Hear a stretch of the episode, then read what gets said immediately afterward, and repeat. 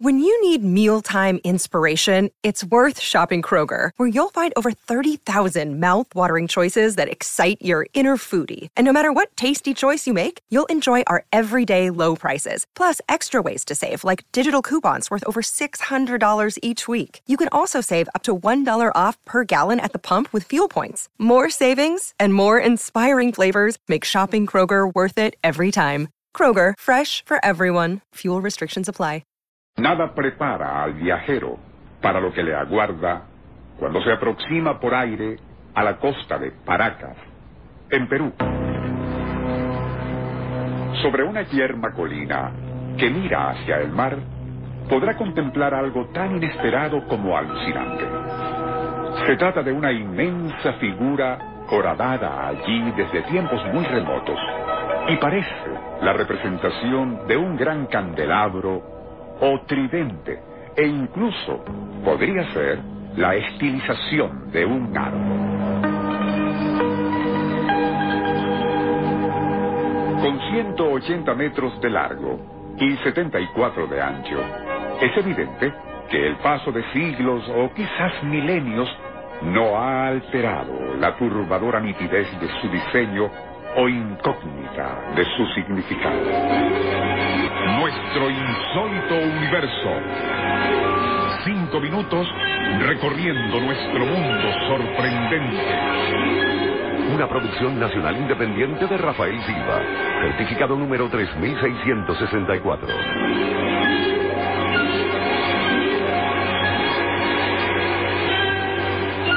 Mucho se ha especulado sobre ese enigmático árbol de Paracas, en el cual muchos han querido encontrar todo tipo de paralelismos con simbología esotérica o religiosa.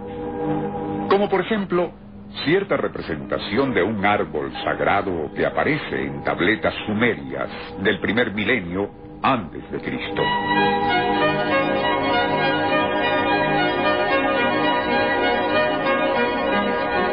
Su parte, Juan Rivera Tossi, en su libro El Enigma de Paracas, cita lo dicho por el esotérico francés Robert Charroux en el sentido de que sus aparentes ramas o brazos, si se quiere, estarían orientados hacia la mágica planicie de Nazca con sus insólitas figuras zoomorfas, visibles únicamente desde muy alto.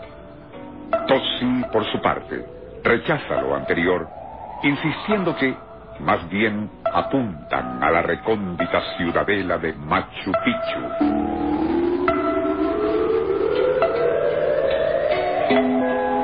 Otra especulación no menos aventurada es la de un iluminado peruano, quien se hacía llamar Demeter. Según él, tal diseño, lo que en realidad representa, sería el antiquísimo y legendario árbol de la vida. Este, y según la tradición esotérica, simboliza al Ein Sof, luz perpetua, que emana desde lo más profundo del cosmos y cuyas exhalaciones energéticas penetraron a raíz de una gran conmoción primordial hasta nuestro sistema solar, insuflando vida en el tercero de sus cuerpos planetarios más apto, por cierto, para albergarla. En este punto, y de aceptarse esa interpretación del mencionado Demeter, surgen varias interrogantes. ¿Por qué fue trazado ese presunto árbol de la vida en un sitio tan remoto y árido donde rara vez llueve y jamás florece vegetación de ningún tipo? ¿Quién o quiénes lo cincelaron allí? ¿Y por qué con esa forma? Los arqueólogos, aún los más sensatos, se encogen de hombros. Todas las teorías, incluso una que insiste se trata de una representación de la constelación Cruz del Sur o de un árbol peyote del que se extrae el célebre alucinógeno, se quedan cortas. Igual que otra especulación sugiriendo podría ser la estilización de un candelabro. El único hecho concreto es que ha permanecido silencioso y hermético como símbolo de algo que alguien labró allí hace quién sabe cuántos siglos o milenios, como ya se dijo. Pero, y de ser en verdad el diseño de un árbol de la vida, nada impide dar rienda suelta a la imaginación y verlo como una señal anticipatoria. Puesta allí, en el remoto pasado, como advertencia de lo que está ocurriendo ahora en nuestro agrio presente. Un árbol solitario y reseco en medio de la más desoladora aridez.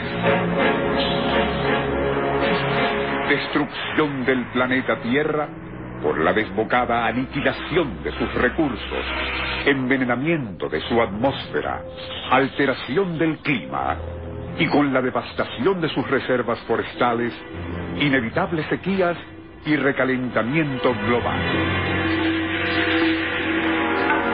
Eso podría ser lo que en verdad significa ese árbol de Paracas, no precisamente de la vida, sino de muerte para nuestro mundo.